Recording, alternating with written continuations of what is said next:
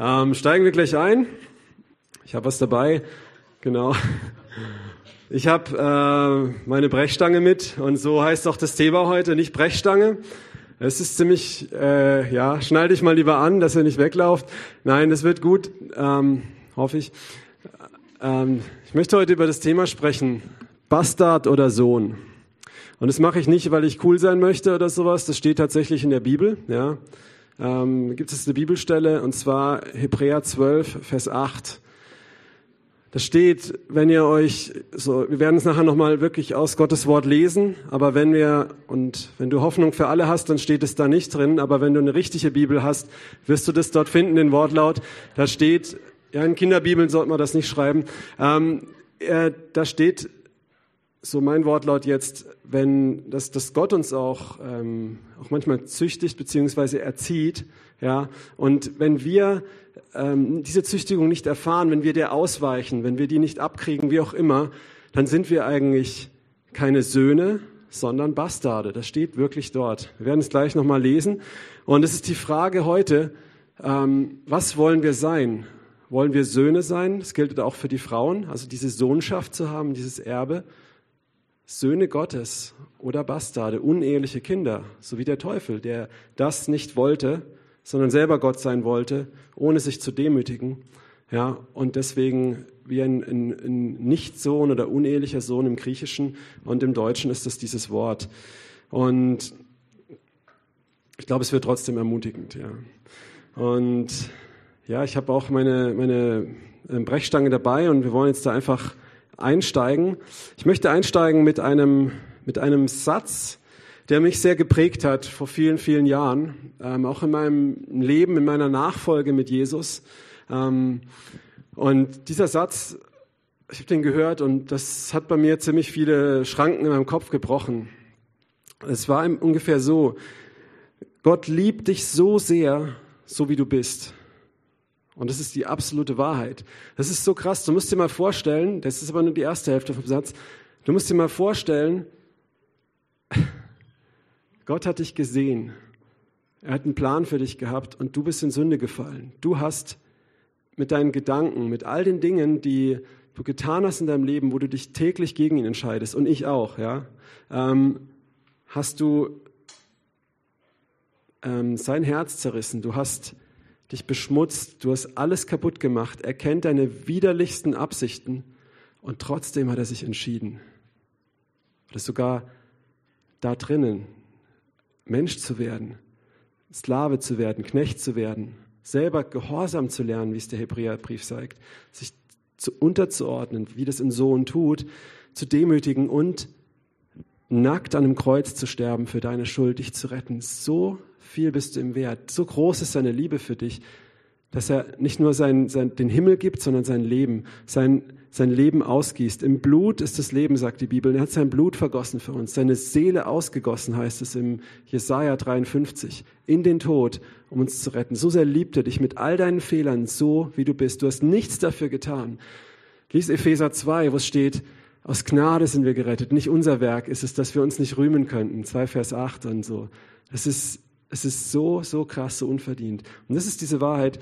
Gott liebt dich so sehr, so wie du bist, dass er dir das Kreuz geschenkt hat. Du hast nichts dafür tun können, um es dir verdienen zu können. Du kannst es auch heute nicht. Jetzt kommt der zweite Teil vom Satz. Und er liebt dich sogar so sehr, dass er dich nicht so lässt, wie du bist. Ja? Und das ist kein Widerspruch.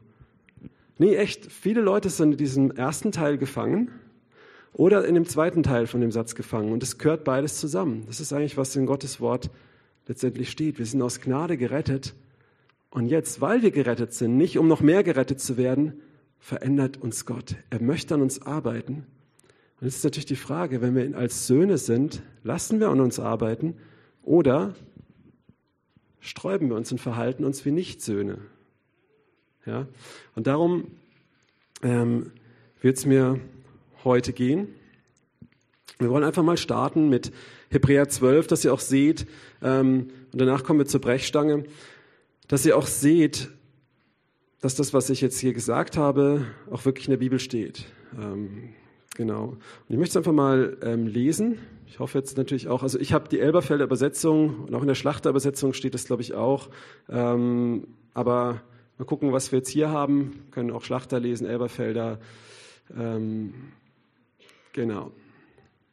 Wir gehen einfach mal durch, was Gott sagt. Ihr habt doch noch nicht wieder die Sünde angekämpft bis aufs, oder bis aufs Blut widerstanden. Ne?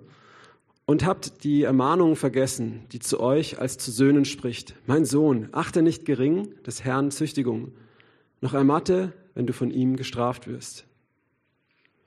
Also es fängt an, es ist wichtig, fängt an mit einer Ermutigung. Der Hebräerbrief ist an, an Christen geschrieben, an frühe, also die ersten Christen aus wahrscheinlich jüdischem Hintergrund, die Christus nachgefolgt sind, ähm, dem Messias und sehr viel Verfolgung erlitten haben. Wir lesen, dass ihnen ihre Güter geraubt wurden, dass sie mit denen, die im Gefängnis waren, sich eins gemacht haben. Also die haben schon was erlebt. Und dieser ganze Brief ist im Prinzip eine Ermutigung, wieder festzustehen auf dem Fundament und nicht wieder Kompromisse zu machen, nicht wieder ins Alte zurückzugehen, ähm, sondern wirklich diesen vollendeten Bund, ja, den er, den er angefangen hat seit, seit der Entstehung der Welt und über ähm, Noah, über Moses immer wieder erneuert hat und durch Jesus vollendet hat, darin zu bleiben. Und es fängt, habt ihr schon diese ähm, ähm, Ermahnung vergessen. Und Ermahnung verstehen wir im Deutschen auch immer als was, ich ermahne dich, aber es ist eigentlich eine Ermutigung. Eine Ermahnung ist eine Ermutigung, jemand, der so straucheln möchte, zu sagen, hey, gib nicht auf, bleib dran. Ja, das ist nicht immer angenehm, aber es ist wichtig, das zu hören. Und es ist eine erm-, erm-, Ermutigung. Ja? Habt ihr, man könnte auch sagen, habt ihr nicht diese Ermutigung vergessen? Und es fängt an mit einer Ermutigung, wo sagt, auch wenn ihr durch mancherlei Züchtigung müsst, durch Erziehung, durch ähm, ja, Prozesse, die euch in eine Reife bringen, werdet nicht müde da drin. Ja, brecht, nicht, brecht nicht zusammen, gebt nicht auf, werft diese Hoffnung nicht weg, heißt es in Hebräer 10 auch, ja, 38 ähm, und anderen Versen. Und das ist der Kontext von dem Ganzen. Es ist eine Ermutigung in diesen Sachen, die auch zur Erzüchtigung, zur Erziehung ähm, dienen können, zum, zum Guten, zum Training, ja, dienen können, nicht sein Herz hart zu machen, nicht abzubrechen, ja, ähm, sondern da durchzugehen. Und Genau. Ich weiß nicht, wer von euch hat mal eine, eine harte Wanderung oder sowas gemacht? Hände hoch. Und, oder eine Fahrradtour, wo du den Berg richtig hoch gehst. Ich weiß nicht, wie es euch ging. Mir geht's oft so, am Anfang, wenn ich mich warm mache, habe ich schon keinen Bock mehr. Ich möchte echt nicht so, ach, ich gehe wieder zurück. Dann bin ich warm gelaufen oder warm gefahren mit dem Fahrrad und dann ist es gut und irgendwann kommt nochmal der Punkt, wo ich denke, oh, jetzt bin ich schon so drei Viertel am Ziel, kann ich nicht jetzt einfach, es reicht jetzt auch schon. Ja, und dann kommt so, nein, hey, du bist so weit gekommen, willst du es jetzt aufgeben, ziehst durch, bis zur Spitze, ja, also bis zum Gipfel.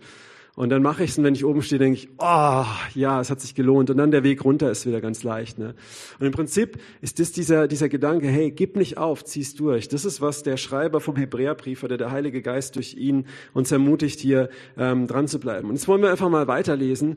Ähm, denn wen der Herrn liebt, den züchtigt er er geißelt, das ist sehr altdeutsch, ne? also ähm, und äh, auch in unserer Gesellschaft natürlich nicht mehr akzeptiert, aber ähm, jeden Sohn, den er aufnimmt, was hier gemeint ist, er, er züchtigt ihn, er diszipliniert ihn, ja.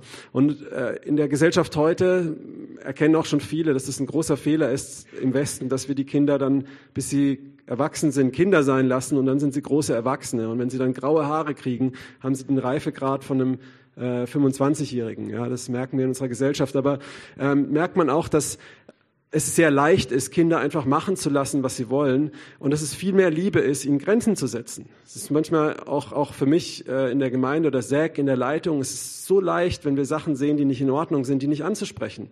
Ja, das ist aber keine Liebe. Das ist nicht dieser Vers, die Liebe deckt Vergehungen zu. Nein, nein. ähm, das ist, Liebe ist, auch Sachen anzusprechen, den Finger drauf zu legen. Ähm, ein Freund von mir im Ausland, der hat äh, ist ein Land, wo nicht so, so viel, die Leute zu viel Geld haben, der ist in einer schwierigen Lage und er hat mich nach Geld gefragt und ich bin sein Freund, aber ich habe gesagt, ich gebe dir kein Geld. Ähm, und er hat es nicht verstanden, ja, aus seiner Sicht. Ähm, er hat nicht so das ganze Bild. Ähm, ich ich stehe hinter dir, ich werde dich unterstützen, aber ich gebe dir das Geld nicht, äh, weil es in dieser Situation eine ganz schlechte Abhängigkeit erzeugen würde und ganz, ganz komisch wäre und so weiter. Und er hat es nicht verstanden, aber ähm, das ist manchmal schwieriger, ich wusste einfach, es wäre von meinem Gewissen nicht richtig, es würde ihm nicht helfen auf diese Art und Weise. Er kommt in eine falsche Abhängigkeit. Ich will, dass er unabhängig ist, dass er das lernt ähm, und, und, trotzdem ihn unterstützen. Damit würde ich ihm nicht helfen. Das wäre viel leichter zu sagen, komm, ich gebe dir einfach Geld, ich bin der liebe Europäer, ne, der dir jetzt helfen kann. So. Aber nein, ähm, es manchmal ist es Liebe auch ähm, zu erziehen, zu züchtigen oder auch, ähm, ja. Und wen, wen der Herr liebt, wer ihm wichtig ist, ja, an dem arbeitet er auch. In Johannes 15, Vers 2, wo Jesus spricht über den Weinstock und, und die Reben, die, die wir sind, und der Weinstock ist Jesus und der Weingärtner der Vater, sagt er, die, die Frucht bringen, die reinigt der Weingärtner der Vater, damit sie noch mehr Frucht bringen. Und jetzt wieder die Frage, möchtest du Frucht bringen oder möchtest du ein vertrockneter Stängel sein? Möchtest du ein Sohn sein oder möchtest du ein Bastard sein? Ja, ein Nichtsohn. Kommen wir gleich zu dem Vers. Ähm, und es ist also so krass es klingt, dass Gott auch, auch konfrontiert, Sachen auch zulässt, uns auch durch Sachen führt, um uns zu Söhnen zu machen, um uns wie Söhne zu züchtigen. Also züchtigen ist es so erziehen, ja, aber es ist auch, wir dürfen auch lernen, das auch wieder auszuhalten, weil das wurde sehr missbraucht. Das lesen wir gleich sogar in dem Text auch noch, ähm, dass Gott aber auch ja da diese Sachen aus Liebe macht, aber sie sind sehr wichtig. Lesen wir weiter. Denn genau, was ihr erduldet, ist zur Züchtigung. Ja? Ähm, Gott handelt mit euch als mit Söhnen. Denn wer ist ein Sohn, den der Vater nicht züchtigt? Ja. Gehen wir weiter. Wenn ihr aber ohne Züchtigung seid, welche alle teilhaftig geworden sind, so seid ihr denn Bastarde und nicht Söhne. Ja, da haben wir es. Also das war nicht mein Sprachjargon, das steht tatsächlich in der Bibel. Und ja, wollen wir mal hier kurz innehalten und uns mal überlegen, wie sind wir denn also veranlagt als Menschen? Ja, wir sind oft so veranlagt, dass wenn wir durch schwierige Zeiten gehen, mit Gott auch, dass wir sagen, ey bitte, ich habe doch unterschrieben bei dir, dass ich jetzt ein glücklicher Mensch werde, dass du mir alle Probleme fernhältst dass du nicht an meinem Charakter arbeitest, sondern mich nur bestätigst. Ja. Ähm, du hast mir alles vergeben, jetzt ist Sünde kein Thema mehr, jetzt kann ich leben, wie ich will und ich brauche mich nicht mehr zurechtweisen lassen. Ähm, das ist natürlich viel einfacher und so hätten wir das gerne. Das ist unser Fleisch, das ist unser alter Mensch. Aber wenn du Jesus nachfolgst, dann stirbt dieser alte Mensch in der Taufe eigentlich, wenn du bei der Taufe umgekehrt bist. Warum? Um dich frei zu machen von deinem Ego, dass ein neuer Mensch da leben kann, der sich nicht um sich dreht, sondern der liebt, der in Liebe lebt. Jesus sagt, größere Liebe hat keiner als die, dass er sein Leben lässt für seine Freunde. Also der nicht mehr selbstzentriert ist, sondern selbst loslebt.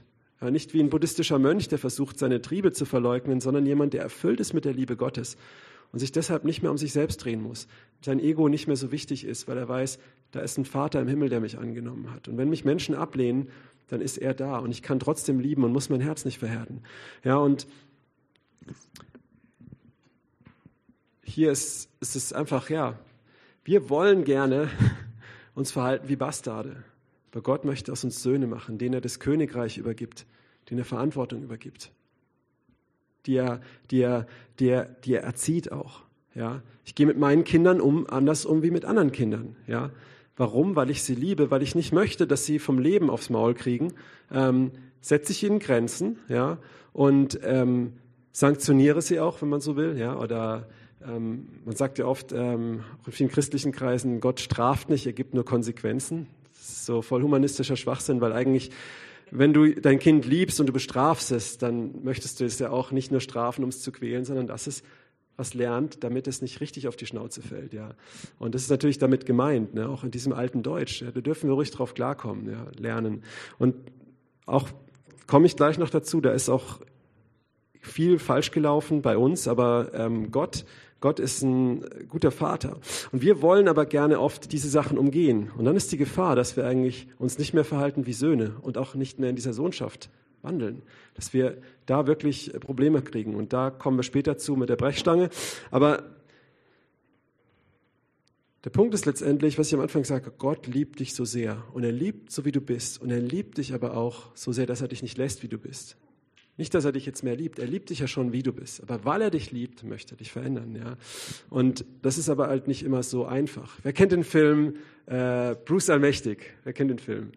Ja, also ich spreche jetzt keine Empfehlung aus. Ich habe den lang nicht geguckt. Ich glaube, es sind noch ein paar versaute Szenen. Aber es ist eine Stelle, Nee, Evan Allmächtig, Entschuldigung, mit der Arche, mit der Arche. Kennt den Film und der zweite Teil? Der ist gut, den kann ich empfehlen eigentlich. Und der ähm, ist nicht so versaut.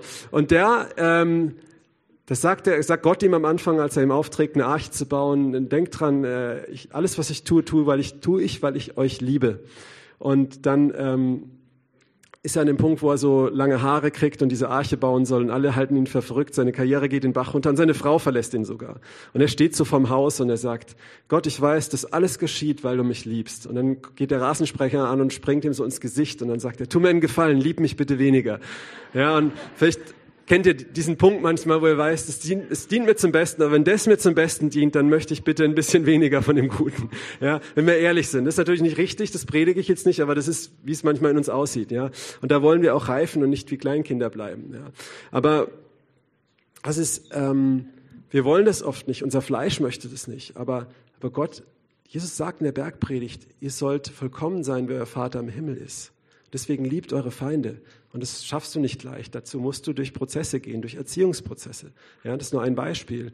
Ähm, deswegen deckt er in uns auf, wenn da Bitterkeit ist, wenn da Unvergebenheit ist. Deswegen lässt er uns manchmal durch Dinge auch gehen, wo wir in Rebellion gewandelt sind, in Egoismus und jetzt die Konsequenzen ausbaden, damit wir verstehen, was es ist, damit sich unser Herz verändert. Und es passieren noch Dinge in unserem Leben, die Gott nicht auslöst, um uns zu erziehen, die der Satan auslöst, weil er uns hasst und Gott hasst.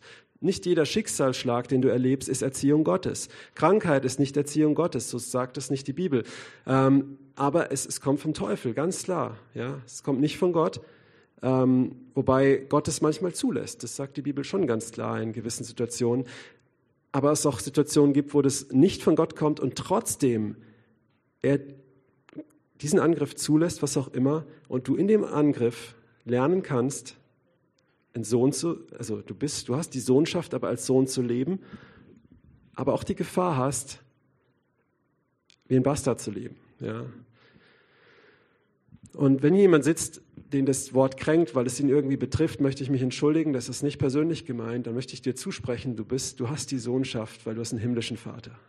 Das ist was zählt, okay? Deswegen kannst du da drüber stehen, wirklich, ja. Und genau. Lesen wir weiter. Ähm, zudem hatten wir auch unsere Väter nach dem Fleische zu Züchtigern und scheuten sie, also hatten Respekt vor ihnen. Das ist heute oft nicht mehr so. Ähm, und man wundert sich, warum unsere Gesellschaft aussieht, wie sie aussieht. Sollen wir nicht viel mehr auf den Vater der Geister, äh, sollen wir nicht viel mehr dem Vater der Geister unterwürfig sein und leben? Das ist auch eine alte Übersetzung, aber äh, uns ihm unterordnen. Unterordnen ist für mich eigentlich schon was anderes wie unterwürfig sein. Das heißt so völlig, ähm, aber ja, wichtig ist tatsächlich, Jesus hat sich dem Vater unterworfen. Ne? Weil, weil dem Vater, Gott als Vater, er ist ein guter Vater, dem kannst du vertrauen und auch wirklich in allem dich unterordnen. Und jetzt kommt ein wichtiger Punkt, nochmal wieder weiter, den nächsten Vers. Denn jene, also die fleischlichen Väter, freilich züchtigten uns für wenige Tage nach ihrem Gutdünken, er aber zum Nutzen, damit wir seine Heiligkeit teilhaftig werden.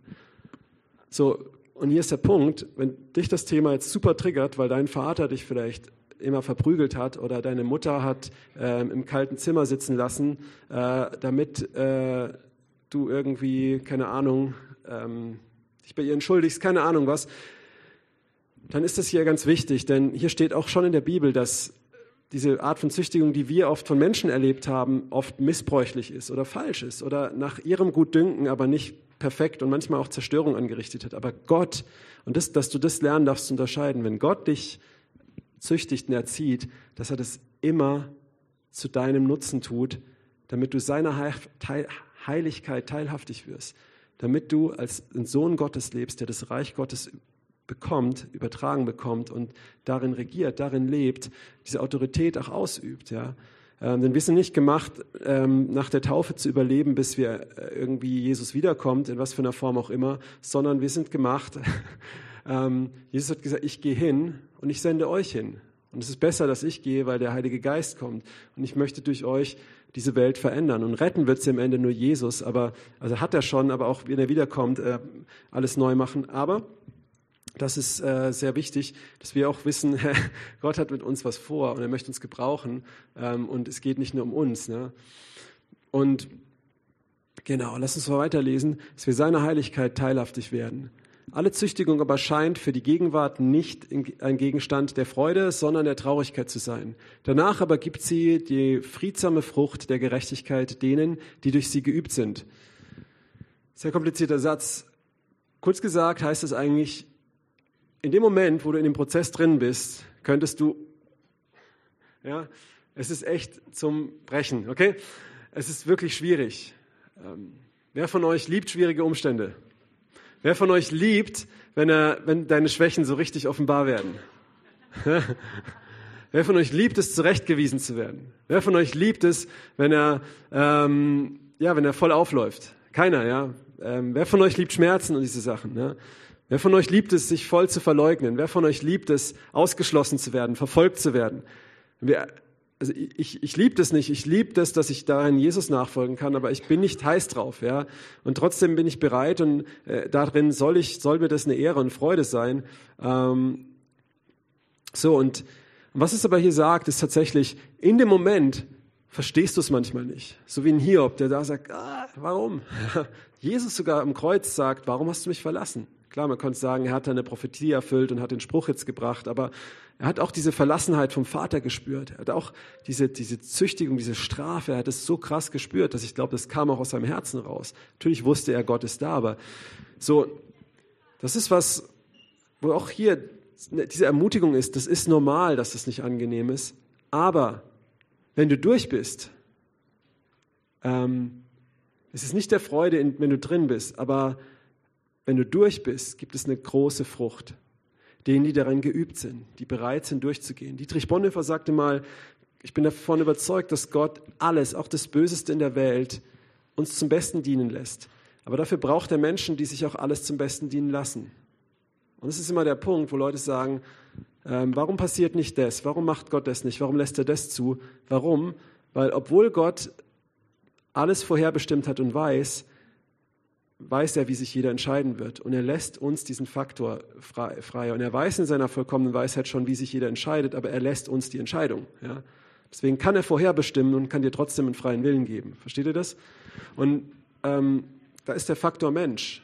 Da ist der Faktor Mensch, der sich entscheiden kann, ähm, nehme ich diese Züchtigung an, gehe ich jetzt mit, breche ich mitten auf dem Weg ab, werde ich bitter gegen Gott, verharre ich in Sünde, lebe ich wie ein Bastard, aber bin glücklich denke ich zumindest.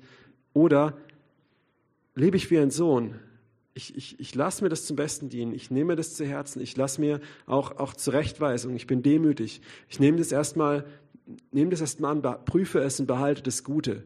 Und lebe wie ein Sohn, der wächst, der an Reife wächst, der an Frieden zunimmt, der an Gerechtigkeit zunimmt, an Herrlichkeit. Ja? Weil das ist Gottes Plan, das möchte er für dich. Und das Tolle ist, du musst es dir nicht verdienen, er hat es dir geschenkt, aber du darfst ihm jetzt nachfolgen. Er hat den Weg freigemacht. Jesus hat den Weg freigemacht und du darfst ihm nachfolgen, weil er ist denselben Weg gegangen, nicht? Jesus sagt, folge mir nach ähm, und genieße die Früchte am Tisch des Herrn. Nein, er sagt, folge mir nach und nimm dein Kreuz auf dich. Ich habe das gemacht und jetzt darfst du das auch machen. Und in dem Ganzen bin ich aber bei dir. Ich bin der gute Hirte, der dich nicht verlässt, der sein Leben für dich gegeben hat. Ich bin der helle Morgenstern, der da leuchtet, bis sich die Prophezeiung erfüllt hat. Ich bin der, der dir nahe ist, wenn du ein zerbrochenes Herz hast. Und ich bin der, der feiert und am Ende, wenn du den Test bestanden hast, sagt, dein Glaube ist so groß, die geschehen nach deinen Worten. Ja? Und deswegen vergiss diese Ermutigung nicht. Und gleichzeitig aber mir Klick macht. Und das Krasse ist, unser Herz ist so ein verdrehtes Ding, dass es nicht so ist, dass dir jemand was sagt, dass eine Predigt kommt und, und, und, und du hast es kapiert. Ich war sieben Jahre Sonderschullehrer, da habe ich eins gelernt. Menschen, auch in der Gemeinde, auch wenn sie zuhören und sagen, es war eine gute Predigt, einschließlich ich, ähm, haben es meistens nicht verstanden. Auch ich nicht. Ja, ich brauche meistens brauchst du ein bisschen da, da muss das Leben drüber oder da musst du manchmal das ein paar Mal hören oder sowas. Ne? Auch in der Schule die Kids, die haben das sehr oft hören müssen und irgendwann in der Situation haben sie gemerkt, jetzt ist es angekommen. Ja, und ähm, so ist es auch auch auch hier, ja, wo wir mh, mm, in, wo wir sagen, Gott Vielleicht bist, bist, du in einer Krise, in einer Veränderung, in, in, einem, in einem Umkehrprozess der Umkehr, wo Gott bei dir Sachen aufdeckt. Und du denkst, ich habe es doch jetzt verstanden. Ja, jetzt mach doch alles wieder schön wie früher. wo Gott sagt, nee, du hast es noch nicht verstanden. Das muss richtig tief singen. Und dann kannst du sagen, nee, ich möchte es aber nicht. Dann wird sich der Weg ganz schön lange verlängern. Siehe das Volk Israel in der Wüste. Die hätten in ein paar Tagen da ankommen können, aber nein, die haben ihr Herz verhärtet. Jesus macht uns das vor. Er sagt, nein, verherrliche deinen Namen. Haben wir diese Demut? Haben wir diese Haltung? Sind wir korrigierbar? Sind wir bereit zu lernen? Als ich ähm, vor einigen Jahren, als meine erste Tochter gestorben ist, war ich auch in so einem Trauerprozess und das war so hart. Und ich sage nicht, dass Gott das gemacht hat, damit ich ein besserer Mensch werde. Das ist buddhistisches Denken. So ist Gott nicht. Ähm, der Teufel macht solche Sachen. Und trotzdem lässt Gott es aus irgendeinem Grund zu.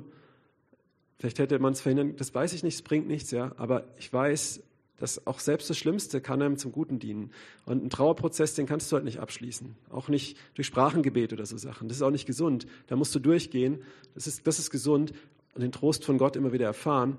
Ähm, und irgendwann musst du auch damit abschließen. Das ist auch gesund und wichtig. Aber in dem Ganzen, das war so, so quälend alles. Es war wirklich wie eine Folter. Und ich habe als auch gesagt, Gott, wann ist es endlich zu Ende? Und dann lese ich diesen Vers, wo es heißt, wo Jesus genau das sagt nicht hol mich hier raus, sondern verherrlich deinen Namen. Und da habe ich das gebetet. Ich habe gesagt, okay Gott, wenn es noch ein Jahr dauert, wenn das Trauma noch ein Jahr dauert, dann, dann arbeite da drin ein Jahr. Verkürze es nicht, mach so lange, bis ich voll durch bin. Und Gott hat mich da voll durchgeführt und geheilt und meine Frau. Und das ist wirklich ein Wunder, ähm, was da geschehen ist in der Zeit und auch danach, wo wir mehr Vertrauen haben wie vorher und all diese Dinge und einen größeren Frieden. Und das ist wirklich ein Wunder. Und es war immer wieder dieses, ähm, ja, aber aber wirklich, lass, lass uns da sein wie Jesus. Lass uns leben wie Söhne. Ja. Und jetzt kommen wir zur Brechstange. Ähm, eigentlich habe ich auf dem Herzen gehabt, über Jeremia zu predigen und das mache ich jetzt noch. Schaffen wir noch. nee, ist im Prinzip dasselbe, ähm, aus einer anderen Perspektive nochmal. Ähm, ich habe jetzt mein Whiteboard vergessen, das wollte ich eigentlich so schön illustrieren hier noch mit Jeremia, aber dafür habe ich eine Brechstange dabei. Ähm, lasst uns mal Jeremia gucken, Kapitel 1, Vers 10. Jeremia 1, Vers 10. Ähm, und da hat Gott zu ihm gesprochen, was passieren wird, dass Verderben kommen wird vom Norden und Zerstörung und so.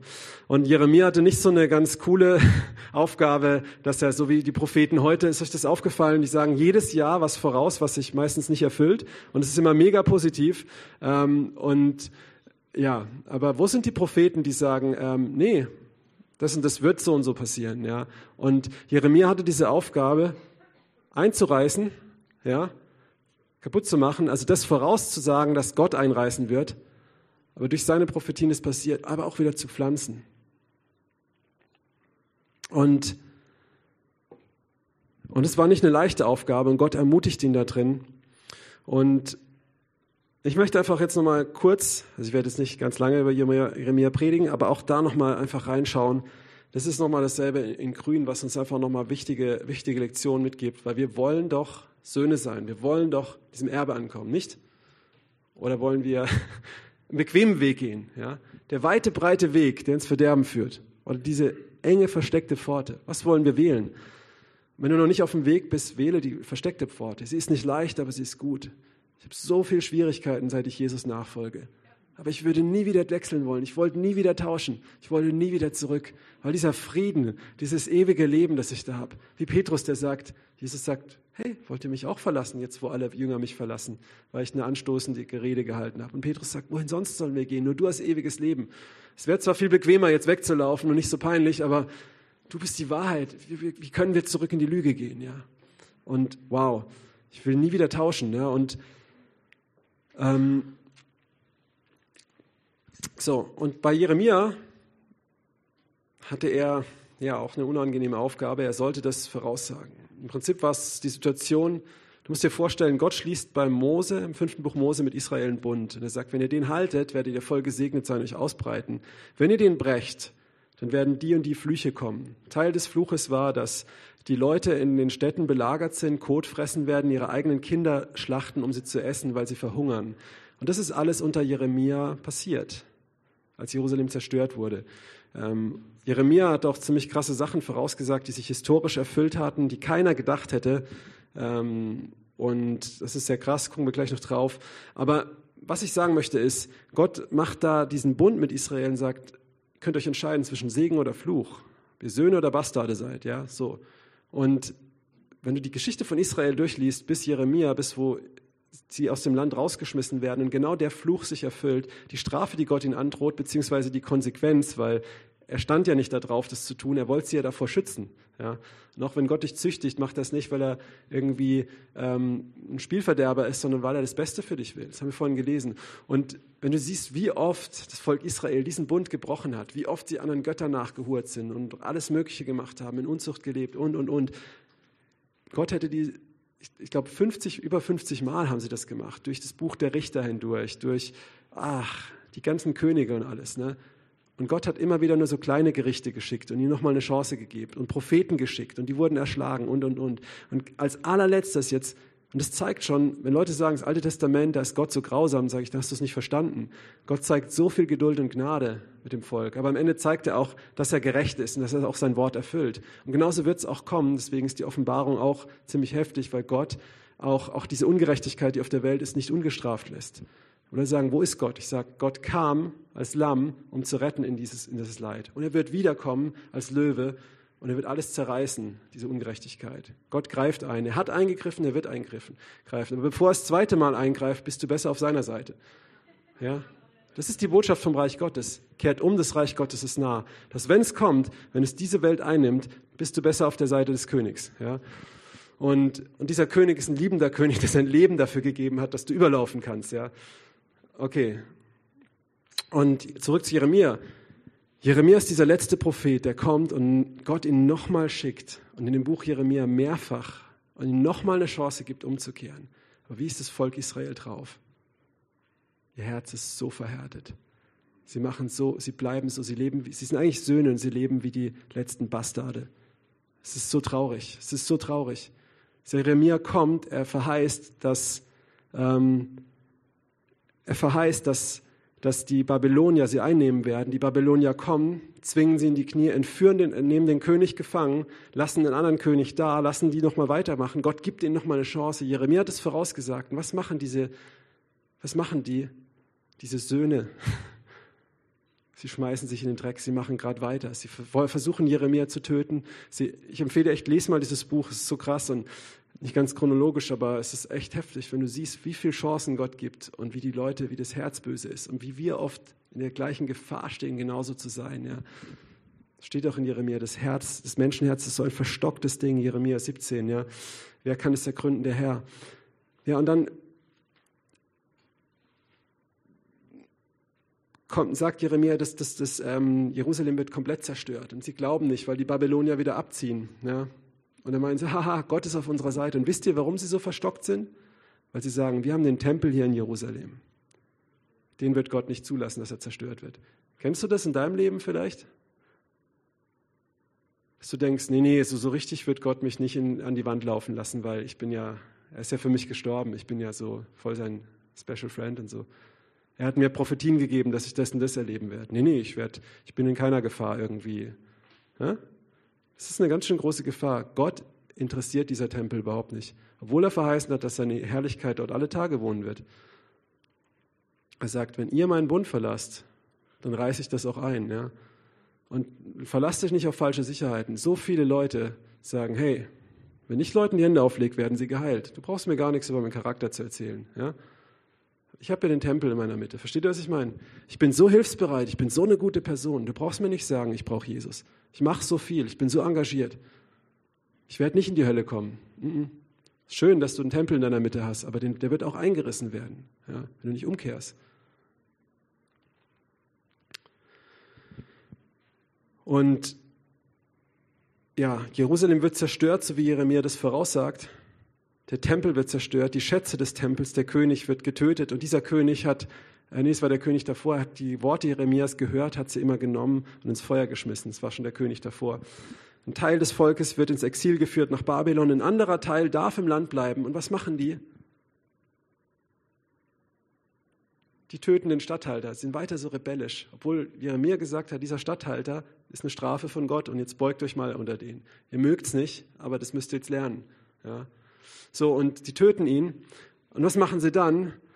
Sie befragen Gott durch Jeremia, hey, sollen wir jetzt fliehen vor den Babyloniern, die jetzt ziemlich angekekst auf uns sind, nach Ägypten, da sind wir sicher, oder sollen wir hier bleiben? Jeremia wartet, ist auch interessant, zehn Tage. Viele Propheten haben immer gleich die Prophetie für dich, schon bevor du sie fragst.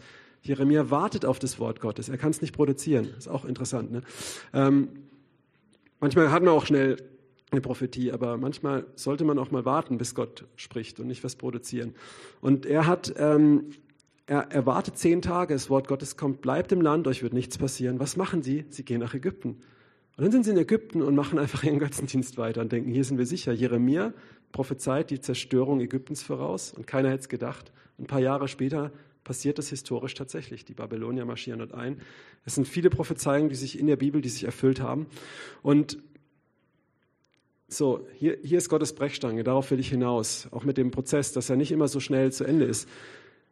Wenn Gott dich verändern möchte, wenn Gott uns ihm ähnlicher machen möchte, in seine Herrlichkeit, macht er das auch manchmal, er macht es immer mit Liebe, er macht es auch manchmal sehr nett, aber manchmal sind Sachen sehr krass und das Volk Israel hat es einfach nicht, so wie wir oft, kapiert, was es heißt, umzukehren. Ja? Die haben immer so ein bisschen umgekehrt, dann ist der Nebukadnezar, der Babylonierkönig, wieder abgezogen, haben sie wieder so weitergemacht. Und wie oft ist es bei uns, dass wir einen Hinweis kriegen, wir verändern uns ein bisschen unser Verhalten, wir streichen so Farbe über den Schimmel. Hast du das mal probiert? über Schimmelfarbe zu streichen. Es hält so zwei, drei Tage und dann wird es noch schlimmer. Ja? Richtig hässlich aus. Und das ist oft so, aber Gott liebt dich so sehr. Deswegen nimmt er die Brechstange. nicht die Brechstange, das macht er nicht. Er bricht nicht in dein Herz ein, aber zum Einreißen. Ne? Ähm, damit habe ich viel Abbruch bei meinem Haus gemacht. Ich habe da viel umgebaut und habe, wie man sieht, mit dem ähm, Kollegen hier ziemlich viel eingerissen, um es neu aufzubauen. Weil auch als ich in mein Haus eingezogen bin, habe ich am Anfang gedacht, ich kann die Tapeten streichen und ich kann äh, ein bisschen neuen, neuen Teppichboden reinmachen, dann ist gut. Dann habe ich gemerkt, oh, die Stromleitung geht nicht, das geht nicht. Ich hatte jemanden, der mir geholfen hat, der Gerald, und der hat gesagt, oh, die Wand muss raus und. Und letztendlich haben wir das Haus halb kernsaniert am Ende, ja. Und ähm, man musste vieles einreißen, es gab viel Schutt und dafür ist was viel Schöneres entstanden. Und so ist auch Gott. Er liebt dich so, wie du bist. Er ist für dich am Kreuz gestorben ist Du kannst nichts dafür tun, aber er liebt dich so sehr, dass er dich nicht lässt, wie du bist. Und deswegen ist er bereit, ähm, auch, auch Sachen einzureißen, bis du es verstehst. Verstehst du? Das Volk Israel hat es nicht kapiert. Als sie dann im Exil waren, haben sie es nicht kapiert. Ähm, Sie sind nach Ägypten geflohen, sie haben es nicht kapiert. Und Gott hat immer wieder eine Chance gegeben und sie haben es nicht kapiert, sie haben es nicht kapiert und hat immer weitergemacht. Und das Schlimme ist halt, dass auf diesem Prozess der Reinigung, bis Gott bereit, bis die bereit waren, dass er mit ihnen was Neues aufbauen konnte, sind so viele abgefallen. Sie, haben, sie sind nach Ägypten gegangen, sie haben dort Götzendienst gemacht, sie wurden dahingeschlachtet.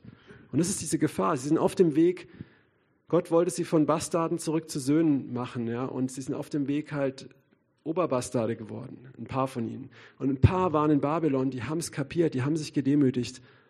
Und mit diesem kleinen Überrest hat Gott 70 Jahre später, wie Jeremia das vorausgesagt hat, und es ist historisch so, dass tatsächlich das Babylonierreich dann nur 70 Jahre gehalten hat, sie wieder zurückgeführt ins Land und mit, mit dieser Handvoll Israeliten wieder ein ganzes Volk neu gemacht, einen neuen Tempel aufgebaut, der noch größer ist. Und das ist, was er für dein Leben möchte.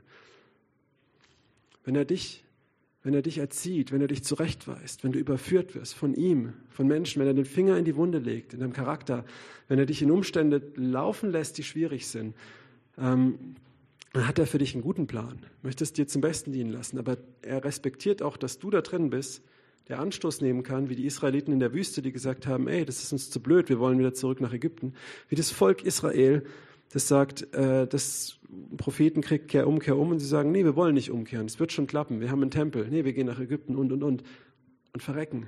Ja, das ist nicht Gottes Plan. Ja, Gott möchte, er ist am Kreuz gestorben, um dich, um dir die Sohnschaft zu geben, dass du ein Sohn bist. Das bist du einfach deswegen, weil du kannst leben wie ein Bastard und es am Ende auch werden. Oder du kannst leben wie ein Sohn. Und in dem Ganzen gibt er auch Ermutigung, er überschüttet dich mit seiner Liebe. Ich hoffe, das kam auch raus, ja.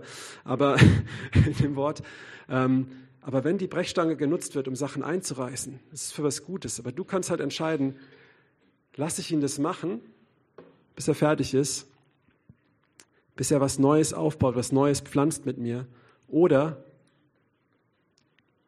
sage ich, nee, jetzt reicht's, du hast schon genug kaputt gemacht, lass mich die Farbe nehmen und da drüber streichen. Ja, ist die Frage. Was willst du? Was wählst du? Und wir wollen jetzt einfach, ähm, ich möchte euch jetzt drei Punkte geben. Wir gehen noch in eine Zeit, wir haben noch ein paar Minuten bis zum Essen, ähm, wo wir jetzt äh, aktiv werden oder interaktiv. Und zwar einfach möchte ich einfach auch einen Aufruf machen zur, ähm, zur Umkehr. Wir werden das so machen, dass ich jetzt einfach ein paar Fragen stelle. Jeder darf sich prüfen. Du bist natürlich auch frei zu gehen. Das ist natürlich jeder. Auch wenn du einen Termin hast oder so. Oder Essen gibt es erst in frühestens zehn Minuten. Wenn jetzt eure Kinder raus müsst, ist auch okay. Aber genau, seid ihr dann auch frei dazu. Ne? Das ist okay. Ja. Aber ähm, drei Fragen, die möchte ich stellen, wo ich selber stellt. Und dann vielleicht voreinander, wenn ihr das möchtet, einfach dem, dem neben euch, wenn ihr sagt, ich kann es dem sagen, einfach sagt, ja, das trifft bei mir zu. Erstens mal, Gott handelt konsequent. Er reißt Sachen raus. Er streicht nicht nur drüber. Aber wir halten das gerne zurück. Bist du gerade an einem Punkt in deinem Leben, wo Gott eigentlich was rausreißen möchte, wo du keinen Kompromiss machen solltest, aber du möchtest einen Kompromiss machen? Das Weizenkorn muss sterben. Es muss nicht im Koma sein, um Frucht zu bringen. Es muss sterben, dass es viel Frucht bringt. Und ganz oft halten wir am Koma fest. Gott möchte Sachen rausreißen. Er möchte die Pflanze nicht nur ein bisschen klein schneiden, er möchte sie mit der Wurzel rausreißen. Er möchte das Unkraut nicht nur mit dem Rasenmäher drüber gehen, dass es nächste Woche noch mehr wuchert, sondern er möchte es mit der Wurzel rausreißen. Das ist der erste Punkt. Ist was in deinem Leben, wo Gott was rausreißen möchte, weil er dich liebt und was Wunderschönes pflanzen möchte? Sei das eine, eine Beziehung, in der du bist, sei das dein Lebenswandel, sei das ähm, Geschäftsdinge, sei das Kompromisse, sind es Herzenshaltungen oder, oder, oder Prozesse, in denen du bist. Wo, es dran ist, dass du umkehrst und ranlässt und sagst, ich gebe dir alles. Ich höre auf mit den Kompromissen, ich höre auf mit dem Koma, du darfst die Maschine abschalten. Dass eine Auferstehung passiert in Herrlichkeit. Zweiter Punkt ist, Gott macht so lange, bis es fertig ist. Es ist für was Gutes. Vertraust du ihm oder sagst du, ich bin ein Star, hol mich hier raus? Man muss vielleicht da umkehren, zu sagen, okay Gott, es ist zum brechen, aber, zur Brechstange, aber ich will dir vertrauen. Mach's, ich, ich, ich stehe dir nicht mehr im Weg. Weißt du was, das ist ein kleiner Tipp, das ist meistens eine Abkürzung, weil dann geht's schneller. Wenn du Gott ranlässt, dann kann er schneller mit dir arbeiten. Ja? Wenn dein Fleisch nicht so im Weg ist. Punkt zwei, ja? du sagst, okay, ich lass dich ran, ich vertraue dir. Mach so lange, wie du möchtest. Du darfst an mein Herz ran. Und das macht er, glaub mir. Solche Gebete hört er schnell. Das ist sehr unangenehm, aber danach ist es richtig gut. Punkt Nummer drei. Verhärte nicht dein Herz gegen ihn. Komm demütig manchmal auch geh demütigt zu ihm und werde heil. Es trifft besonders zu, wenn, wenn dich jemand zurechtweist in was, dass du dein Herz verhärtest. Sagst, nein, ich nicht, stolz und sowas. Da bist du bereit, dich auch zu demütigen, zu sagen, okay Gott, ich habe voll versagt. Okay, ich liege hier voll falsch. Okay, ich bin voll auf dem Holzweg gewesen, all die Jahre. Ich bekenne das. Wenn ich das aber bekenne, stehe ich plötzlich nackt da, ich habe nichts mehr. Aber ich komme mit diesem Nichts zu dir. Und ich sage dir, dann bist du der reichste Mensch der Welt. Wenn du nichts hast und zu Gott kommst, bist du der reichste Mensch der Welt. Weil sonst bist du jemand, der hat Katzengold in der Hand und der Vater möchte dir Goldbarren in die Hände legen. Du sagst, nee, ich habe hier schon Katzengold, viel besser. Wenn du die Hände leer hast und sagst, ich habe nichts, dann kann er dir die Goldbarren in die Hand drücken. Wie der Pharisäer und der Zöllner, die in der Synagoge beten. Der eine sagt, ich danke dir, dass ich so toll bin und nicht so wie der andere. Und der andere sagt, sei mir Sünder gnädig, ich habe nichts, ja, nur dich. So, verhärte nicht dein Herz, aber du kannst auch dein Herz verhärten und das Katzengold nehmen. Also diese drei Punkte möchte ich jetzt einfach kurz geben, dass jeder sich prüft. Ähm, haltest du an Kompromissen fest? Möchtest du eine Abkürzung oder lässt du ihn ganz ran, diesen Prozess zu vollenden? Oder bist du bereit, dich zu demütigen? Trifft es bei dir zu? Und wenn du merkst, okay, dann ist es eine super Möglichkeit, das einfach auch zu bekennen. Du kannst einfach deinem Nachbarn, wenn du möchtest, natürlich kannst du auch sagen, ich kenne den nicht, mache ich nicht. Du musst nicht mal die Situation bekennen, sondern einfach zu sagen, ja, Punkt eins, zwei, drei, einer von diesen Punkten trifft bei mir zu. Du musst ja gar nicht sagen, was es ist, das einfach mal bekennen.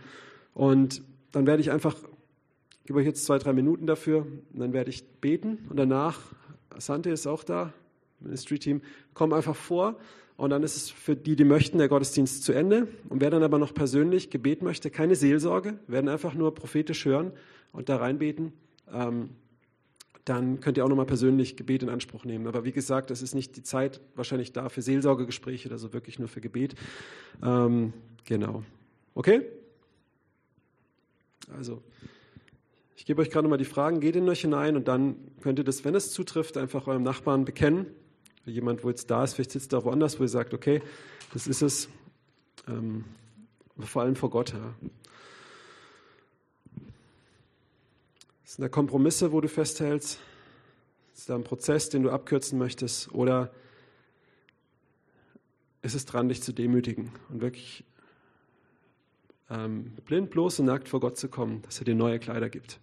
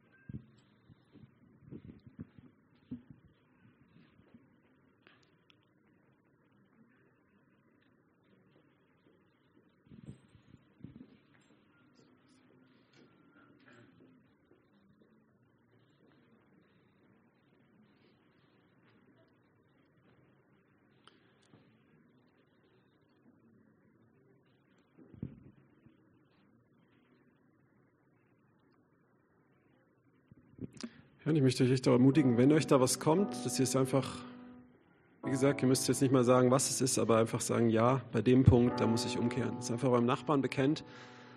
Die Bibel sagt, ne, dass wir es, wenn wir unsere Sünden vor Jesus bekennen, dass er treuen Gerechten vergibt. Und wenn wir aber auch voreinander, also im Licht leben, Gemeinschaft haben, ne, dann ist er auch, sein Blut reinigt uns. Und es ist einfach auch eine Möglichkeit, das zu tun. Ne?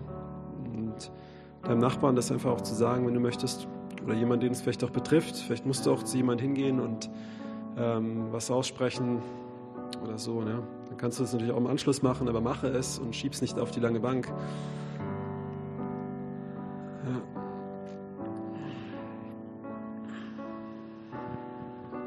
Also fühlt euch frei, euch das jetzt, wenn ihr möchtet, zu bekennen. Ne? Und dann werde ich noch beten für uns alle. Und dann kann, wer möchte, einfach vorkommen, persönlich Gebet nochmal empfangen und ansonsten er will zum Essen gehen.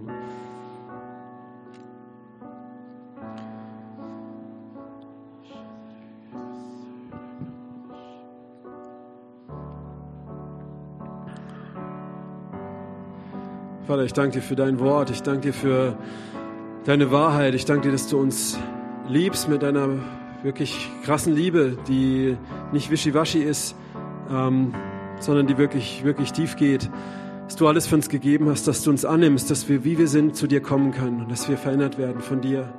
Ja. Jesus, ich bete jetzt einfach, dass du kommst mit, mit Überführung durch deinen Heiligen Geist, mit Freisetzung auch. Auch da, wo, wo auch Krisen sind, wo Leute vielleicht jetzt gar nicht selber irgendwie schuld sind, aber ihr Herz geprüft wird, Herr Jesus, dass du kommst mit Kühnheit, dass du sie rausziehst aus Selbstmitleid, dass du sie rausziehst aus diesem, hol mich hier raus, aus diesem Fluchtmodus, Herr Jesus, dass, dass wir, dass du sie kühn machst in dieser Zeit, dass du vielleicht auch wie, ja, vielleicht war das jetzt auch wie, wie, wie wo du zu Hiob gesprochen hast, wo er, wo er klagt und du sagst, geh auf deine Füße wie ein Mann. Vielleicht spricht es Gott zu dir auch gerade zu und du denkst, ich bin noch am Zerbrechen, was soll das? Aber Gott sagt, steh auf und er erhebt dich aus dem Staub und auch äh, wieder zurück in diese Würde. Und ich bete jetzt, Herr, dass du da freisetzt, wirklich umzukehren, dir zu vertrauen und ähm, auch wirklich, wenn es vom Teufel kommt, ihm ins Gesicht zu lachen, weil wir vertrauen auf dich, Herr Jesus. Ich bete jetzt da, wo einfach auch Sünde im Versteckten ist, wo wir Blindspots haben, Sachen nicht sehen, dass bei Leuten da ist, wo wo, Bitterkeit ist, Stolz, Überheblichkeit, Unreinheit, ähm, Dinge und die, die im Dunkeln sind, im Versteckten sind, dass, dass auch, auch da jetzt wirklich, dass wir dich ranlassen, Herr Jesus, dass Reinigung geschieht, Herr, dass wir äh, teilhaft werden deiner, deiner, ähm, deiner Herrlichkeit, dass wir der Heiligkeit nachjagen und dich schauen, nicht aus unserer Kraft, weil du uns da reinführst. Wirk du jetzt, Heiliger Geist, setzt du frei, dass da, wo, wo Korrektur war, wo, wo, wo Gott vielleicht auch den einen oder anderen hier in der letzten Woche durch Menschen überführt haben, die vielleicht nicht mal gläubig sind und es auch nicht nicht mit einer guten Haltung gemacht haben und trotzdem ein Aspekt da drin ist, wo Gott was in dir zurechtrücken möchte, dass du das auch zulässt ähm, und den, den Müll, der dabei war, auch über Bord schmeißen kannst, aber umkehrst, wo der Herr den Finger drauf legt. Herr, ich bete jetzt auch für die, wo du Charakterschwächen gerade offenbarst, dass sie sich nicht verdammen, sondern dass sie aufstehen, zu dir kommen, um Vergebung bitten und dich bitten um Umkehr und nicht in Selbstgerechtigkeit und Selbstmitleid dann da rum, rum, rumduseln, Herr. Ich bete, dass da, wo Bitterkeit da ist, dass es, dass es geht, dass jetzt einfach auch Bekenntnis kommt, dass Umkehr kommt in dem Namen Jesu Christi. Ich bete, dass da, wo Lüge da ist, dass dein Licht reinkommt, deine Wahrheit, dass die bequeme Lüge jetzt verschwinden muss in Jesu Namen.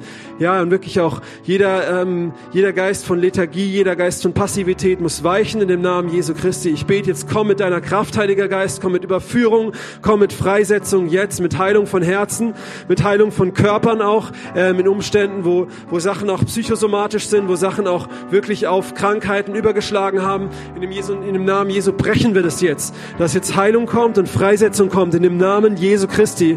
Ähm, wir gehen auch jetzt gegen jeden falschen Geist von falschen Lehren und Kompromissen und Dingen, die irgendwie, ähm, die dich in der Sünde halten oder in irgendwelchen Sachen, dass du, dass du umkehren kannst zu Gott und dass auch diese, diese falsche Gnadenlehre, wo so voller Verdammnis eigentlich ist, jetzt zerschlagen wird auch in deinem Kopf, wenn das der Fall ist, dass du umkehrst zum Vater, der dir vergibt, der dir auf die Füße hilft und dann aber auch dir hilft, in Gerechtigkeit zu wandeln.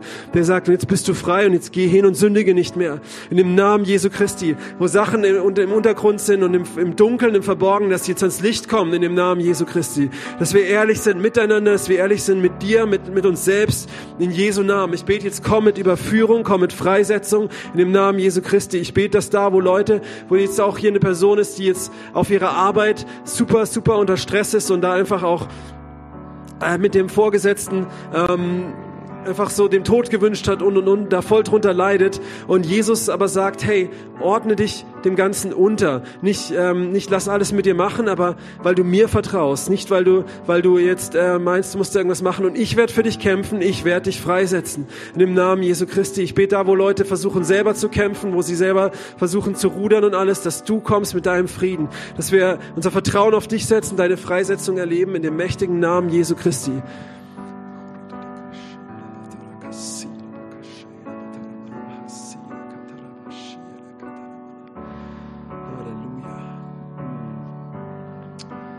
Ja, ich glaube auch hier sind Leute, du, du klagst über deine Umstände immer wieder, aber nicht mal vor Gott, sondern vor Menschen. Und das ist Sünde. Und ich soll dir wirklich sagen, kehr um davon. Hör auf, dich bei Leuten auszuheulen über Gott und über deine Umstände.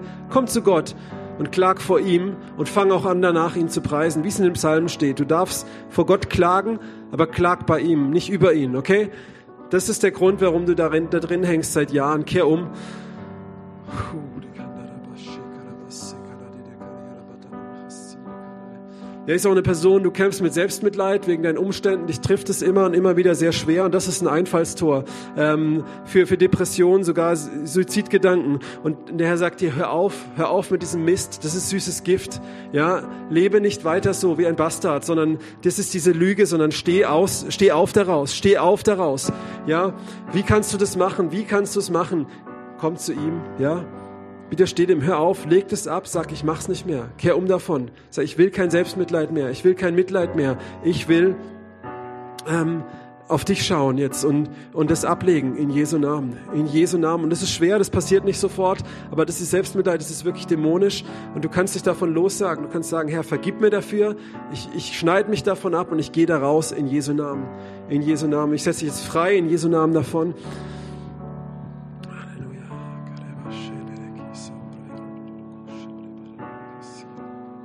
Ich glaube, hier ist auch jemand, du bist in einer Geschäftssache, wo du äh, Sachen machst, die sind äh, so grauzonenhaft und du hast aber ein schlechtes Gewissen dabei und du fragst dich, mm, es geht um viel Geld und du denkst, es ist doch schon okay und hast aber keinen Frieden, aber es sieht auch nicht so mega schlimm aus. Ähm, und Gott eigentlich den Finger drauflegt und du denkst, ja, es ist ja nicht so laut und klar und es ist schon okay. Und ich glaube, Gott sagt, nein, mach das nicht. Das Gewissen ist da. Wenn du dich jetzt so entscheidest, du wirst dadurch vielleicht nicht gestraft, aber dein Gewissen wird abstumpfen und es wird wiederkommen und es wird dir zum Fallstrick werden. Kehr um. Wandel im Licht in Jesu Namen. Halleluja. Komm her, komm jetzt einfach rein und überführ du jetzt, komm, zieh du, setz du frei. Herr Jesus, auch tröste auch die Niedergeschlagenen, die jetzt auch in Prozessen sind. Komm mit Ermutigung, mit äh, auch jeder, der Sachen bekannt hat, auch vor dir, dass du jetzt mit Trost, mit Gerechtigkeit kommst. Das jetzt wirklich auch, spreche ich auch jedem zu in Jesu mächtigen Namen, dass Verdammnis keinen Raum hat, ähm, Scham und auch dieses, diese Feigenblätter, dass sie fallen, ja. So wie du Adam und Eva ein Tier geschlachtet hast, dass sie begleitet sind, so hast du dich schlachten lassen, dass du unsere Scham bedeckst. Und wir haben den Brustpanzer der Gerechtigkeit. Das darfst du dir einfach mal, wenn du möchtest, auf die Brust klopfen und sagen, ich habe den Brustpanzer der Gerechtigkeit über meinem Herzen. Ja, das ist keine Verdammnis für die, die in Christus Jesus sind. Und wenn du nicht in Christus Jesus bist, dann komm rein, kehr um von deinen Sünden, lass dich taufen auf den Namen des Herrn und du wirst den Heiligen Geist empfangen. Du bist in ihn hineingetauft. Aber nicht nur durch die Taufe, sondern durch den Glauben, durchs Verständnis. Und ja, folg ihm nach in Jesu Namen, in Jesu Namen. Halleluja. Ja, ich segne jetzt einfach alle auch hier. Ich bete, dass du, Herr, jetzt weitergehst, auch die Woche, dass wir zu dir kommen, nicht nur jetzt, sondern in Dingen auch, die die Woche noch aufbrechen, passieren werden. Ich glaube, es wird auch bei einigen die Woche Sachen aufbrechen. Du erinnerst dich, oh, stimmt. Ähm, oder du erinnerst dich nicht, dann möchte ich dich jetzt dran erinnern. Denke an das, was gesagt wurde und gebetet wurde heute. Ähm, es soll dir zum Guten dienen. Ja, erschrecke nicht, okay? Euer Herz erschrecke nicht. Glaubt an Gott und an Jesus, nicht an mich. In Jesu Namen segne ich jetzt einfach jeden, auch hier, ähm, ja, dass wirklich du mit jedem gehst jetzt die Woche, dass du uns gebrauchst, auch, auch andere da hineinzuführen, ähm, ja, die in diesen Prozessen sind und wirklich ihnen beizustehen und diese schlaffen Hände zu stärken in Jesu mächtigen Namen. In Jesu mächtigen Namen. In Jesu mächtigen Namen. Amen. Amen heißt nicht Funkspruch Ende, das heißt, so ist es. Das heißt, jetzt geht's los. Und wenn du jetzt da bist und sagst, okay, das war jetzt alles gut, aber es ist auch okay, dann gibt es jetzt oben Essen, bist du völlig frei, jetzt auch zu gehen. Wenn Leute da sind, die sagen, nee, das hat sehr an mir gearbeitet, ich möchte da einfach, ich muss da jetzt nochmal weiter reingehen, ich brauche nochmal persönlich Gebet oder sowas, dann magst du mal vorkommen. Ich weiß nicht, wen du noch vom Team da hast ähm, oder auch Michael. Ähm, äh, genau, noch der eine oder andere Älteste da ist, der gerade frei ist, einfach auch mit vorkommt. Und dann können Leute auch noch einzeln Gebet empfangen. Wie gesagt, keine Seelsorge, aber genau. Wenn du einfach noch ein bisschen an deinem Platz sitzen möchtest, ich hoffe, das ist auch okay, Tabea, wenn du noch ein bisschen spielst, einfach selber vor Gott sein möchtest, bist du natürlich auch noch frei, das zu tun. Okay? Und allen anderen wünsche ich einen wunderschönen Sonntag und eine starke Woche. Seid Salz und Licht, ja? Und kein Gemüse. Amen.